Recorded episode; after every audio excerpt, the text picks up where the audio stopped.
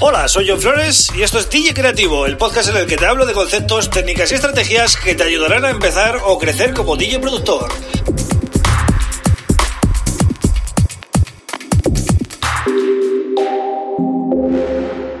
Hola, bienvenido, bienvenida a DJ Creativo. Mi nombre es John Flores y este es el episodio número 57 del podcast. Bien, hoy voy a hablarte de los eh, drum synths. Es una herramienta muy poco conocida por muchos productores, pero que realmente marca la diferencia.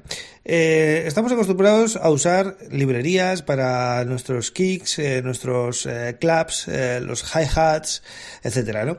Y, y, las percusiones en general. Eh, pero el problema de usar samples o samples es que realmente tenemos un control muy limitado, ¿no? Sobre el sonido. Es decir, no cuando usamos un sintetizador eh, tenemos todos los parámetros eh, a, nuestro, a nuestra disposición, ¿no? Osciladores, filtros, modulación, eh, etcétera, ¿no? Y cuando usamos un sampler, pues, a ver, no es que esté yo en contra del sampler, es un gran eh, dispositivo, ¿no?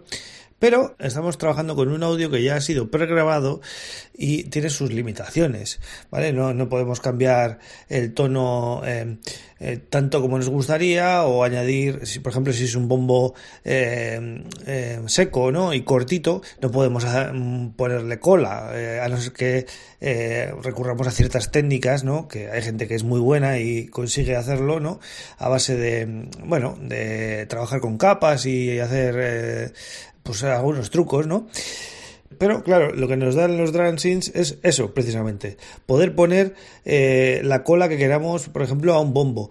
Eh, ponerle la nota del tema con el que estamos trabajando. O sea, claro, le da mucha más coherencia a los graves. Si, por ejemplo, estamos haciendo un tema en, en Do o en, o en Fa o en, la nota que estemos, si ponemos el bombo en esa nota, lógicamente tiene más coherencia toda la zona de graves, porque claro, el bajo también va a tono y se hace eh, todo mucho más coherente, ¿no? Eh, los hi-hats también tienen mucho más juego, podemos jugar con varios parámetros para añadirles más, eh, más decay. Yo eh, tengo que decir que mm, soy un novato, entre comillas, con esto de los drum synths, porque hasta ahora, hasta hace poco, usaba eh, samples, ¿no? Como la mayoría de la gente. Eh, pero me he dado cuenta que los drum synths al final marcan la diferencia. Porque tú, de alguna manera, diseñas el sonido como quieres. Tienes varios motores sonoros, ¿no? Dentro de cada, de cada eh, tipo de instrumento de batería. Y, eh, bueno, según cómo los combines, puedes conseguir cosas muy, muy interesantes, ¿no?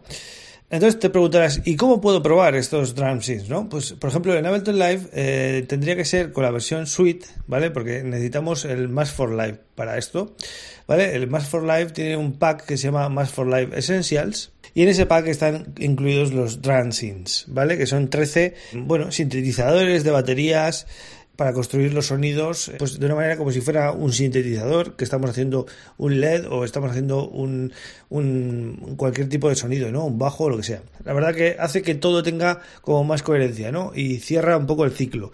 Porque claro nosotros estamos acostumbrados a tocar los bajos las melodías los pads eh, los arpegios y todo este tipo de, de instrumentos. Estamos acostumbrados a tocarlos con un sintetizador. Pero cuando llega la hora de las baterías siempre recurrimos a samples de eh, librería. No, y al final dices, bueno, ¿y por qué no tendría yo un sintetizador para poder hacer ya todo?